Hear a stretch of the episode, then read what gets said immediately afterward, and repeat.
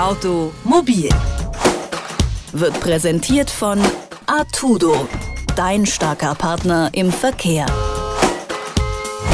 Gesetzt im Fall, dass sie kommt, soll die Pkw-Maut nach Auffassung von Verkehrsminister Alexander Dobrindt viel Geld in die Kassen spülen. Das wiederum könnte man ja dann wieder für die maroden deutschen Straßen benutzen.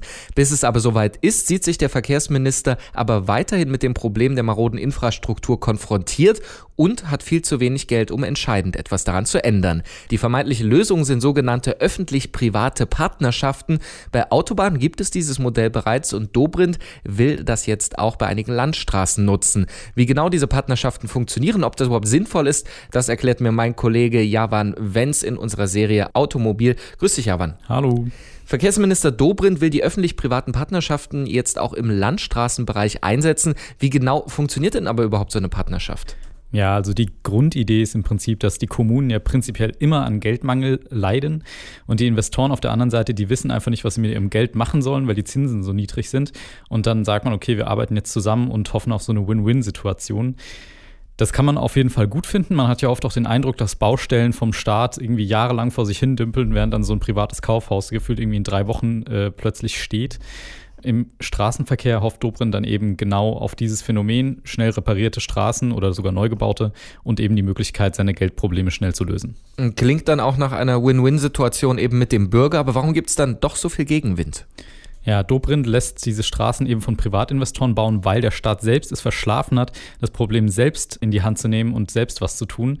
Und diese Investoren, die machen das natürlich gerne, denn sie kriegen gutes Geld dafür. Der Staat verspricht da ordentliche Renditen. Aber man weiß eben erst nach Jahren, ob sich diese Projekte überhaupt rechnen oder ob der Steuerzahler am Ende vielleicht sogar ordentlich draufzahlt. Also ein Beispiel ist Offenbach. Da hat man Privatinvestoren Schulen sanieren lassen. Und nun nach über zehn Jahren ist klar, das wäre viel, viel billiger gewesen, wenn die Kommune das selbst gemacht hätte. Und bei Autobahnen ist das auch ganz ähnlich. Da wird das auch schon länger ausprobiert. Und da ist inzwischen klar, allein bei so fünf Projekten gehen die Mehrkosten jetzt schon in die Milliarden. Aber du hast ja vorhin erzählt, dass die Privaten ja eigentlich schneller sind und dann wahrscheinlich auch preiswerter. Warum wird es dann doch teurer am Ende? Ja, ich habe ja schon angesprochen, dass die Investoren so eine gewisse Rendite bekommen, aber wie hoch die am Ende ist, das will Dobrindt nicht offenlegen und es gibt nur den Hinweis, dass die Rendite sich ein bisschen danach richtet, wie oft die gebaute Straße später saniert werden muss, aber man weiß am Ende nicht, wie viel Geld diese Investoren am Ende vom Staat bekommen dafür, dass sie das machen. Und selbst der Bundesrechnungshof, der hat sich inzwischen eingeschaltet, die finden das ganz schön doof, die sind sehr unglücklich über diese Projekte, weil sie praktisch immer dazu führen, dass der Bürger am Ende draufzahlt, also der Steuerzahler. Und Dobrindt sagt, um die Gegner quasi zu beschwichtigen, ähm, wir werden uns für den Bieter mit der besten Qualität und dem günstigsten Preis entscheiden. Dass so eine Rechnung aber einfach nicht funktionieren kann, ist ja eigentlich klar, wenn ich jetzt zu Aldi gehe und das günstigste Fleisch kaufe, dann weiß ich auch, dass das vermutlich nicht gerade Bio ist. Ja, also im Großen und Ganzen ist es ziemlich offensichtlich, dass diese Projekte einfach dazu da sind, Banken und Versicherungen zu helfen. Und Dobrindt sagt aber selber, entweder privat-öffentliche Projekte oder es wird eben gar nicht gebaut. Äh, ist das wirklich so alternativlos?